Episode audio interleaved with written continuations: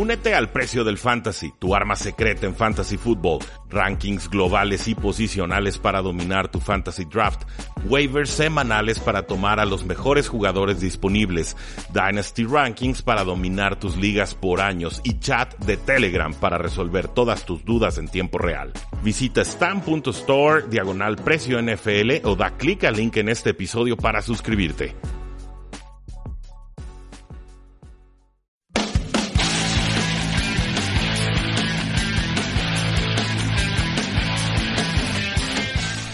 Saludos a todos y bienvenidos a un programa más de Tres y Fuera y hablemos de fútbol, donde la NFL no termina y nosotros tampoco. Mi nombre es Rudy Jacinto, me encuentran en Twitter como arroba NFL y qué linda jornada de Thanksgiving triple cartelera tuvimos, pero sobre todo vamos a dedicar el episodio para hablar sobre todas las previas de esta semana 13. Eh, ¿Cómo estás, Chuy? ¿Qué tal, Rudy? Eh, listos para la semana 13, dicen que eh, la temporada de NFL no empieza hasta Thanksgiving, así que pues feliz kickoff a todos los aficionados de la NFL. Sí, definitivamente. Y, me sorprendió el orden de los partidos porque yo decía, bueno, el primero va a ser el deslucido, el segundo eh, mejor un poco y el tercero va a ser el que realmente nos va a hacer dar gracias.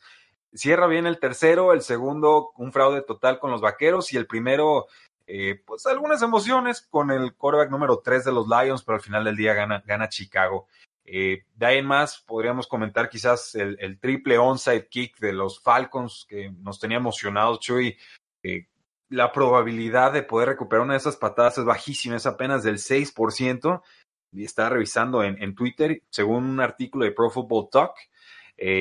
Si multiplicamos ese 6% por 3 o lo mandamos a la tercera potencia, nos daría una probabilidad de recuperar 3 onside kicks de 0.0216%. Y los Falcons estuvieron a punto de lograrlo. No, sí lo lograron. Bueno, una no valió. Por lo que yo estaba, el, por ejemplo, leí la estadística de en toda la temporada habíamos tenido apenas dos recuperados y los Falcons superaron ese número eh, en cuestión de tres patadas consecutivas, en cuestión de cinco minutos eh, de juego. Entonces, al final de cuentas, los Falcons sí lo recuperan porque incluso la primera está mal marcada. Si te fijas eh, bien en la jugada, si detienes justo cuando están pateando el ovoide, eh, realmente no está en offside. Ah, ok, no, tú, la viste con más detenimiento que yo. La, la, habían marcado que se adelantó Russell Gage, que salió un poquito antes de tiempo, paso y medio, decían los comentaristas en español, pero qué bueno que la viste. Eh, en fin, o sea, increíble que un juego que los Santos dominaron de inicio a fin tuviera un final tan, tan cardíaco, pero lo podemos comentar en otra oportunidad, Chuy. Eh, adelante, ¿de qué juegos gustas platicar? Iniciamos con una pelea que pinta bastante bien en el sur de la conferencia americana, Tennessee contra Indianapolis. Qué bien se está poniendo el cierre justamente de esta división. Los Colts que dependen de su juego por tierra, era de los tres, cinco mejores juegos por tierras de la NFL, para que Jacoby Brissett justamente tenga un rol eh, limitado para que pueda hacer lo menos posible. Aquí el problema es que Marlon Mack está fuera por fractura de mano nuevamente eh, veremos nuevamente a Jonathan Williams siendo una de las sorpresas. Y también el mejor receptor de Indianapolis, T.Y. Hilton, se dice que tuvo por ahí molestias en la semana durante los entrenamientos y también parece que no jugará. Y un partido así de complicado contra unos Titans encendidos. Los Colts no se pueden dar el lujo de llegar sin su mejor running back, sin su mejor wide receiver y salir con la eh, victoria. Además es, diciembre, Derrick Henry está encendido, Ryan Tannehill está encendido, la ofensiva en general de los Titans está jugando bien y es por eso que voy con Tennessee. Ok, Chuy, eh, te voy a hacer segunda. Es favorito Colts, eh, lo entiendo. Colts es un equipo que tradicionalmente le tiene tomado la medida a los rivales de la división, sobre todo a los Tennessee Titans, que sé de, de carne propia porque nuestro productor es Titán, eh, que se frustran cada que se enfrentan a los Colts, no encuentran la forma de ganarles.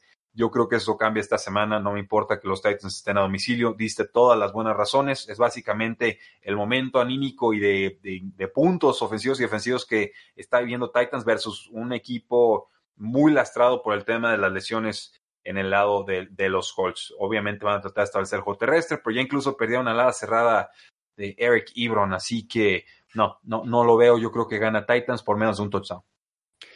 Tenemos el partido entre los Jets y los Bengals. Andy Dalton que regresa a la alineación titular de Cincinnati. Sin duda alguna le da más oportunidad a los Bengals de ganar este partido, mucho más que eh, lo que les daba Ryan Finley en las últimas semanas. Aquí el detalle es que van contra unos Jets que justamente hablando de encendidos, esa es la definición de esta ofensiva de los Jets, que tienen tres victorias consecutivas, que tienen tres semanas también seguidas anotando por lo menos 34 puntos, Livion Bell y Sam Darnold, que vienen tal vez de los mejores juegos del año para ellos en Nueva York, y la defensiva de Cincinnati, que no ofrece mucho reto para ellos. Eh, tengo que ir con los Jets. Sí, no, no, hay más, Chuy. O sea, ha mejorado Sam Darnold. Están teniendo jugadas muy creativas en zona roja.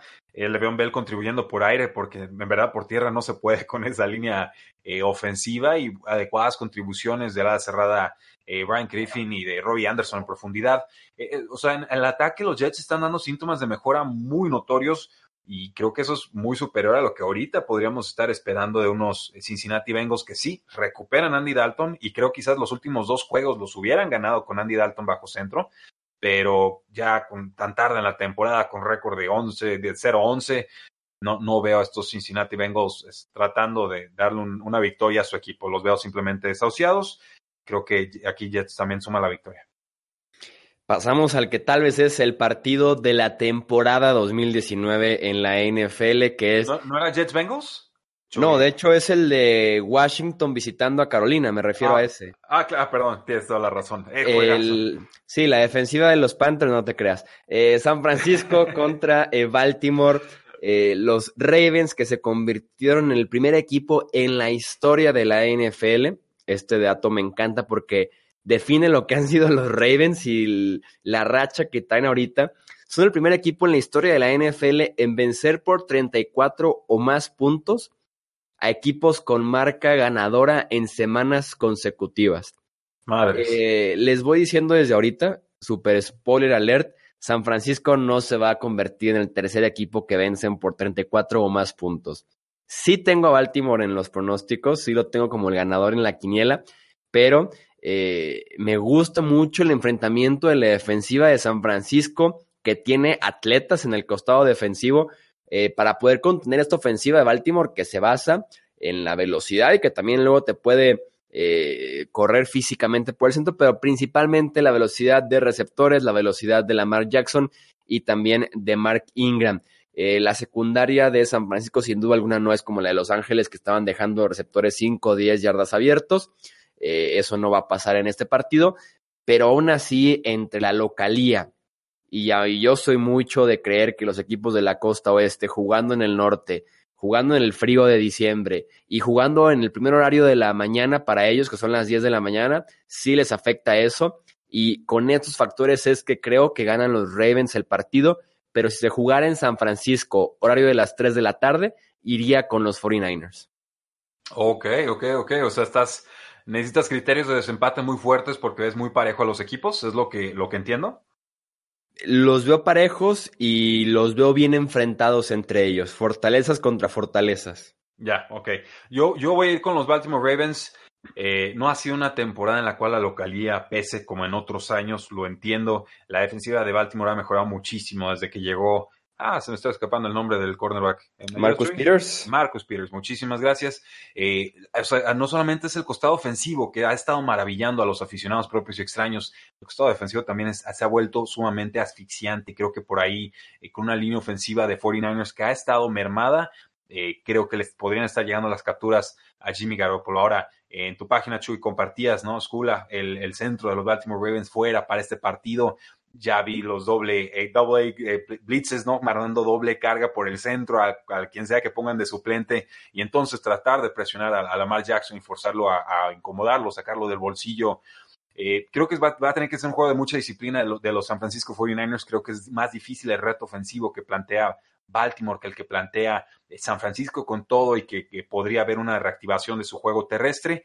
Voy a irme con, con Baltimore simplemente porque si algo aprendido de esta, de esta faceta ofensiva que tienen los Ravens en estos momentos es que equipo que debuta contra ellos o que se enfrenta a Baltimore por primera vez generalmente ese equipo que pierde. Es, la ofensiva de Ravens es tan distinta a todo lo que existe en estos momentos en la NFL que las defensivas no, no tienen forma de prepararse para esa velocidad y esos esquemas. Por eso creo que un reenfrentamiento de estos equipos en un teórico Super Bowl eh, sería quizás más favorable para San Francisco o como pudiera suceder con los Patriotas a futuro. Pero por el momento, primera vez que se enfrentan, me voy a quedar con eh, Baltimore. Pasamos ahora sí al que, bueno, ya dijimos que es el partido de la semana San Francisco-Baltimore. Dejemos como segundo puesto este Washington contra Carolina. Y ahora sí. De la década. sí, suena bien. Suena bien y después de la previa que vamos a hacer ahorita, la gente se le va a mm. antojar todavía más ver este partido en lugar de estar viendo el de San Francisco. Pura selfies. Eh, la defensiva de los Panthers, que se cayó en después de septiembre, básicamente, eh, principalmente al frente, perdieron en su momento a Kawan Short. Perdieron esta semana a Don Poe, ya, ya, no cuentas con ninguno de tus dos tackles defensivos. Es la oportunidad para que los Redskins corran con Adrian Peterson, con Darius Guy, si lo ven listo, eh, por el centro de esta unidad defensiva de los Panthers. Pero también es el mismo caso con la defensiva de Washington, que no detiene a nadie y que McCaffrey podría tener otro partidazo y seguir eh, sumando argumentos, tal vez para un posible eh, ofensivo del año, si no le queremos dar el MVP, tal vez darle el ofensivo del año para ser nombrado el pro y demás. Entonces, McCaffrey podría ser clave en este encuentro y voy con los Panthers. Eh, sí, tiene, que ser los, los Falcons, iba a decir. Los Panthers definitivamente. Eh, Washington, vamos, viene de una buena victoria, lo entiendo, contra Detroit Lions, no la esperábamos, perfecto. Su que estaba en la banda tomándose selfies con la grada antes de que acabara el partido. O sea, tuve que mandar al pobre Case Keenum que rodilla. Y, creo que se necesita un poquito más de disciplina que eso para ganarle a, a, unas panteras que sí, en defensiva no son las que hubiéramos esperado en otras, en otras épocas, creo que Carolina tiene que ser ahorita el peor equipo en cuanto a defensa terrestre y esto pues, es mala receta contra una ofensiva de Redskins que lo único que hace eh, es correr y de repente un pasecito a, Terry McLaurin. Creo que Washington va a dar pelea digna. Espero que Washington dé pelea digna, que Dwayne Haskins siga dando síntomas de mejora, pero, pero es Panteras y es Panteras por mucho. Creo que lo que nos mostró que en la semana pasada nos tiene que dar algo más de confianza. Tampa Bay se enfrenta a Jacksonville. Eh, los Jaguars que están corriendo bien, pero la defensiva de los Bucks es top 5, por lo menos por tierra, porque su debilidad está más bien en la parte de atrás, en la secundaria, y Nick Foles sigue sin encontrarse desde que regresó de lesión. Eh, la defensiva de los Jaguars que simplemente no ha existido recientemente. Se están comiendo 233 yardas terrestres en promedio en los últimos tres partidos. Un clásico, el estado de Florida, Tampa Bay contra Jacksonville. Voy con los Jaguars. Yo me voy a quedar con Tampa Bay, Chuy. Es un equipo muy gitano, lo Perdón, perdón, voy con los Bucks, voy con los Bucks. leí, mal aquí mi, mi, pronóstico, voy con los Bucks. El pueblo escuchó, Chuy, está sentenciado, te quedaste con, con, con, Nick Foles y compañía. No, está bien, te, la respetamos. Sí, Tampa Bay, Tampa Bay tiene mucho potencial ofensivo y creo que lo que nos ha mostrado Jacksonville, sobre todo deteniendo el juego terrestre, es muy pobre. Y me preguntaba yo, ¿por qué sufre tanto Jacksonville? ¿Qué, qué está pasando con ese juego terrestre? Fue precisamente la pérdida del liniero defensivo Marcel Darius. ¿Te acuerdas cuando estaba en Buffalo Chuy y que también se lastimó y que los equipos empezaron a despedazar a Buffalo por tierra? Completamente me acuerdo de eso. O sea, e, eso fue, ese fue el momento clave quizás de la temporada para Jacksonville, más allá de la lesión de Nick Foles. Eh, creo que gana Tampa, creo que gana bien, que gana relativamente cómodo y que siguen las dudas sobre, sobre Nick Foles si debe estar o no bajo centro. Pasamos al partido que eh, hizo que se encendieran las pasiones hace un par de semanas, hizo que se armara la bronca, que es Cleveland contra Pittsburgh. Se van a hacer pato, Chuy, se van a hacer pato. Afortunadamente ya no están los dos responsables de esta pelea en el campo. Por lo menos no van a estar al mismo tiempo y eso puede que evite eh, una revancha, como el boxeo, la defensa del título que ganó Miles Garrett hace dos semanas. Ah, no la ganó Mason Rudolph? lo noquearon como en el sexto round. le usaron la cabeza de campana al pobre. Eh, Devlin Hodges, que está iniciando el partido como quarterback de los Steelers, eh, no es una debilidad tan grande, por lo menos, como sí lo era Mason Rudolph en esta ofensiva de los Steelers. En el caso de Miles Garrett, pues ya saben, está suspendido el resto de la temporada 2019. Creo que podríamos ver un buen juego de Baker Mayfield con todo y que está enfrentando una de las tres mejores defensivas de la NFL está jugando muy bien recientemente como para no creer que eh, siga con esta racha y que haga lo suficiente para vencer una ofensiva eh, en este posible enfrentamiento, si lo vemos como ofensiva contra ofensiva, con Devlin Hodges, sin Juju Smith Schuster, sin James Conner, eh, siguen todavía en duda en el caso de Juju de Conner, entonces eh, no me imagino a Mayfield haciendo menos puntos que la ofensiva que está enfrente y me voy con los Browns.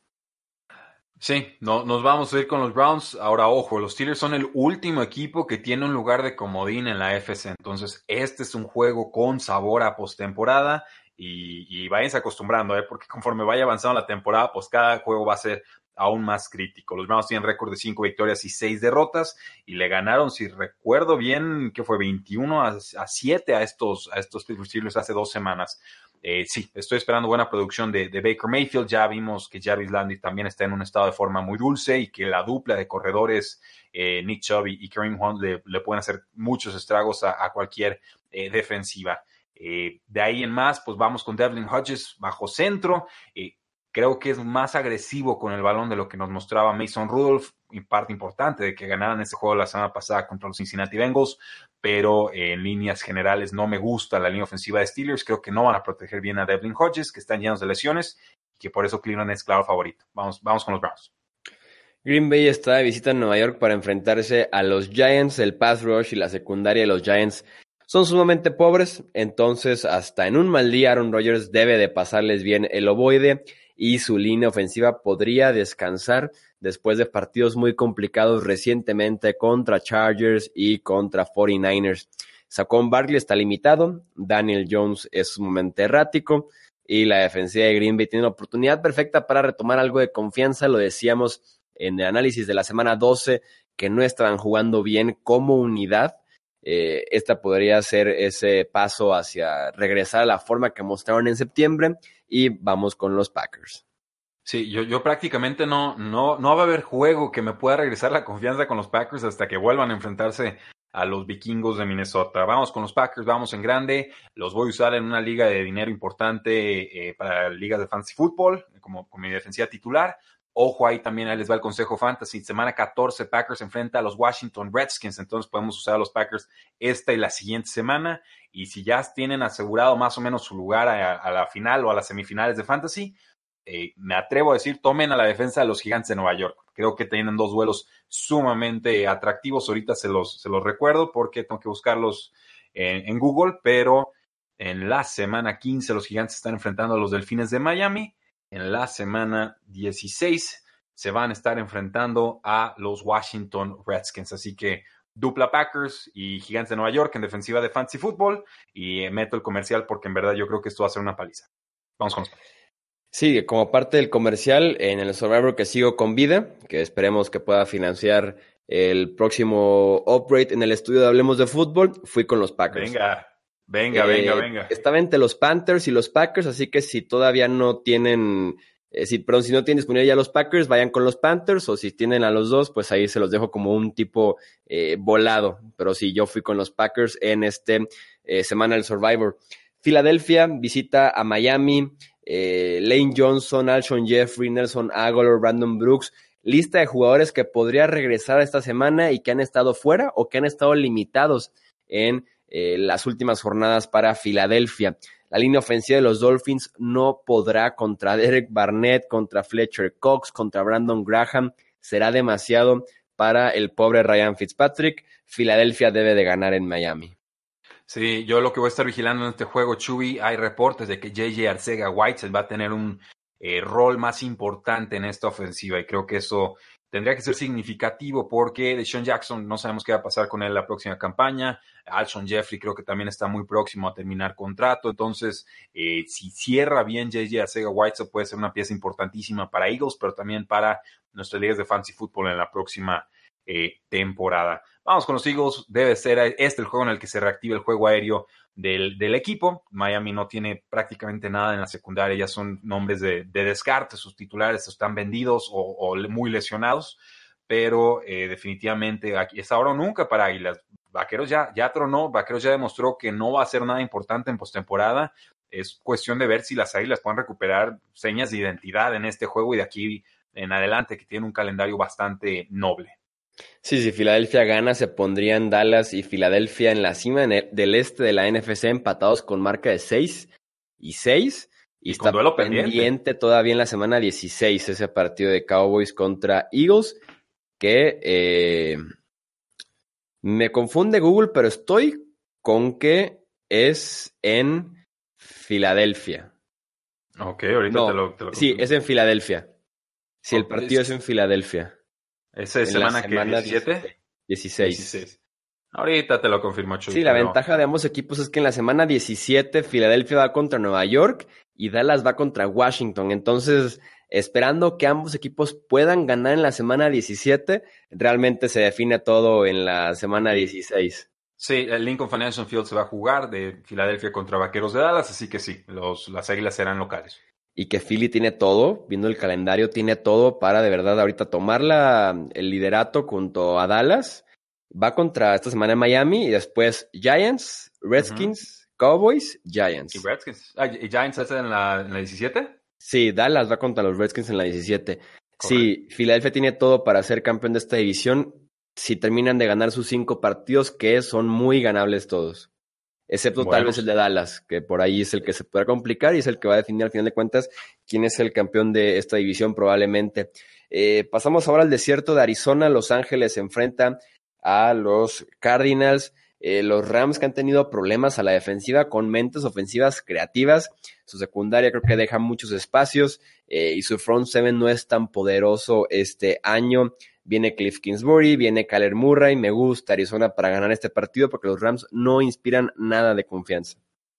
No, no vamos a diferir ni en las sorpresas, Chuy, increíble. Este, vamos, sí, yo voy con ah, Arizona. ¿consideramos sorpresa el pick de Arizona?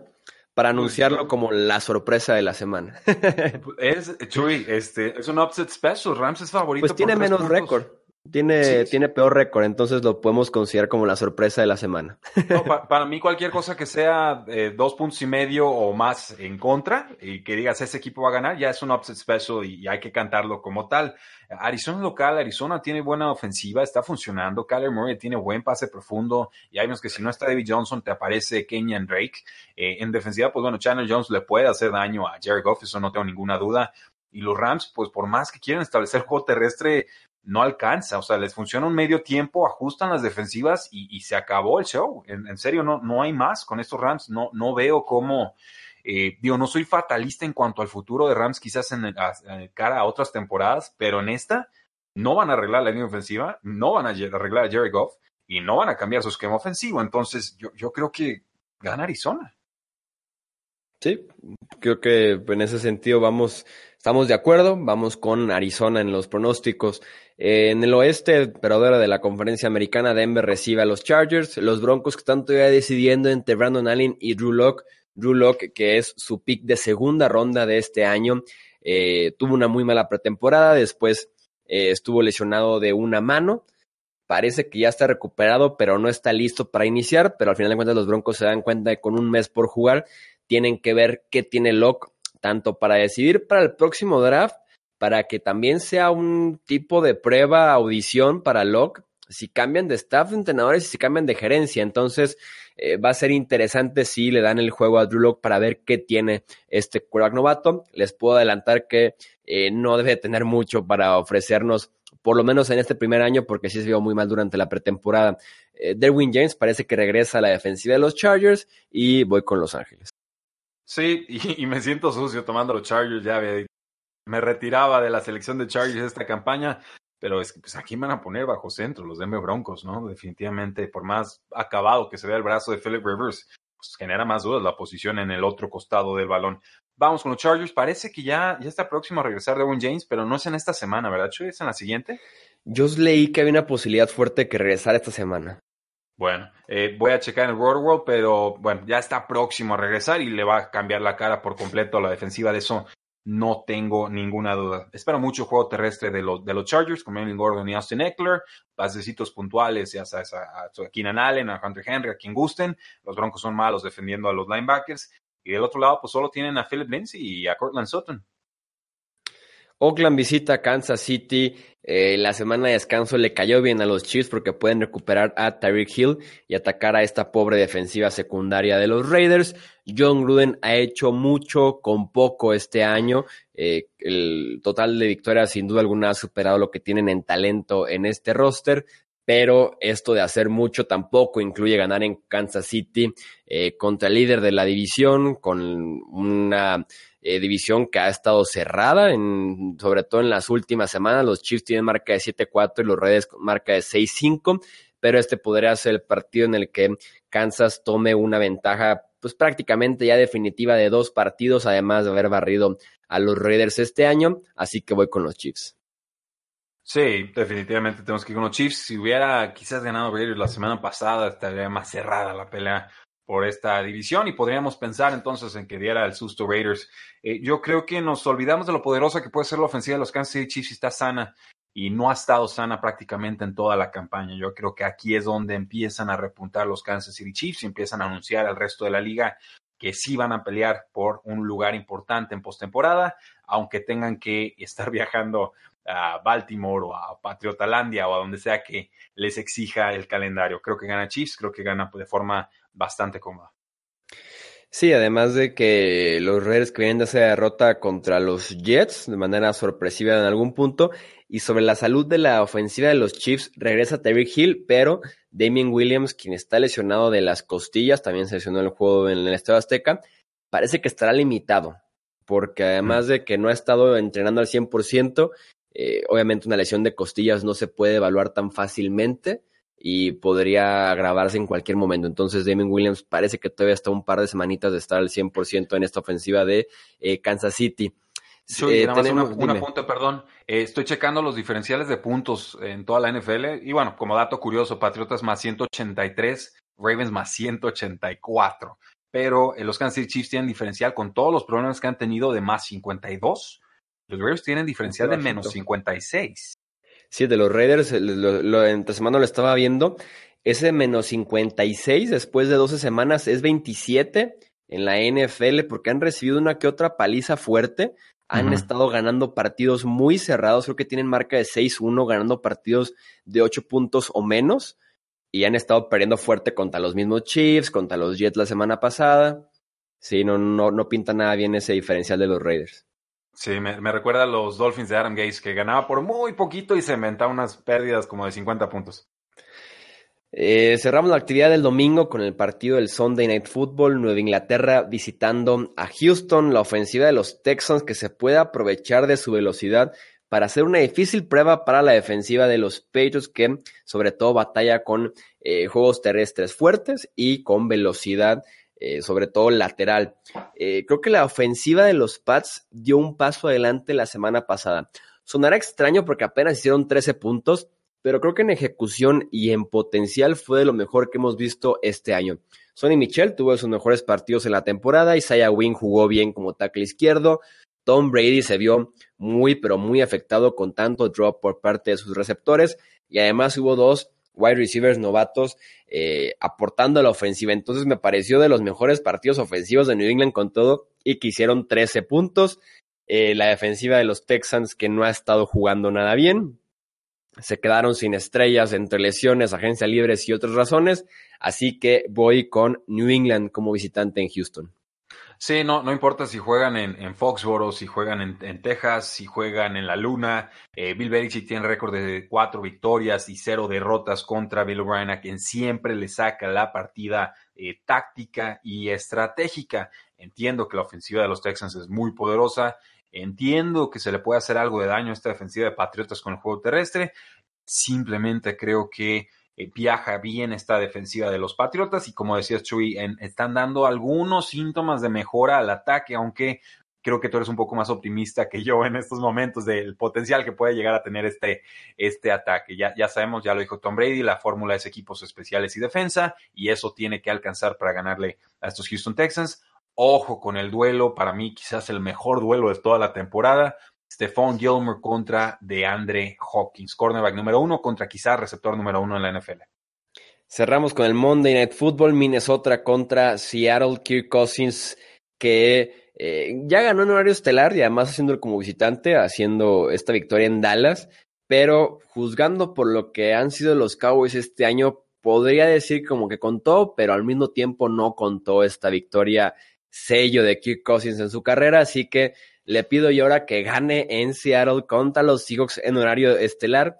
Eh, de alguna manera Russell Wilson eh, y Pete Carroll se las arreglan para sacar este tipo de partidos, es como su especialidad, además de que la defensiva de Seattle jugó bien contra San Francisco y jugó todavía mejor contra Filadelfia, eso sí es peligroso para la conferencia nacional en los playoffs, voy con los Seahawks. Sí, no vamos a diferir mucho esta semana, Chuy. Eh, eh, entiendo y creo que la eh, unidad completa de los Vikingos de Minnesota es más talentosa que la que tienen los Seattle Seahawks. El problema es que su secundaria no ha defendido bien esta temporada. Como dices, que esa victoria contra Dallas se ve muy sospechosa porque ya hasta pusieron a llorar a Jerry Jones después del resultado del día de hoy. los Seahawks tienen lo suficiente, están integrando a Josh Gordon, ya encontraron un reemplazo con Jacob Hollister para la lesión de Will Disley y solamente eh, de mi parte queda vigilar quién va a ser el corredor titular del equipo. Creo que va a ser Chris Carson, si lo tengo en fantasy lo juego, pero tuvo un fumble y no lo perdió y luego casi a la siguiente tuvo otro fumble y ese sí lo perdieron y entró Rashad Penny y lo hizo bastante bien. Entonces, ojo ahí, porque quizás se dé una transición en ese backfield que vale muchísimo por de tanto que le gusta correr a los Seattle Seahawks. Yo espero un juego divertido, entretenido y que Seahawks gane por menos de tres puntos. Esos son los partidos. Ahí terminamos con esta eh, previa de la semana 13, Rudy.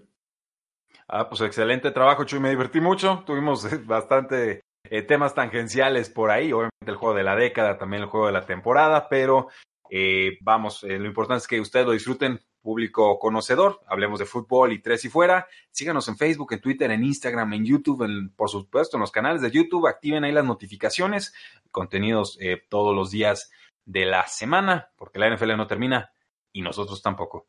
Tres y fuera.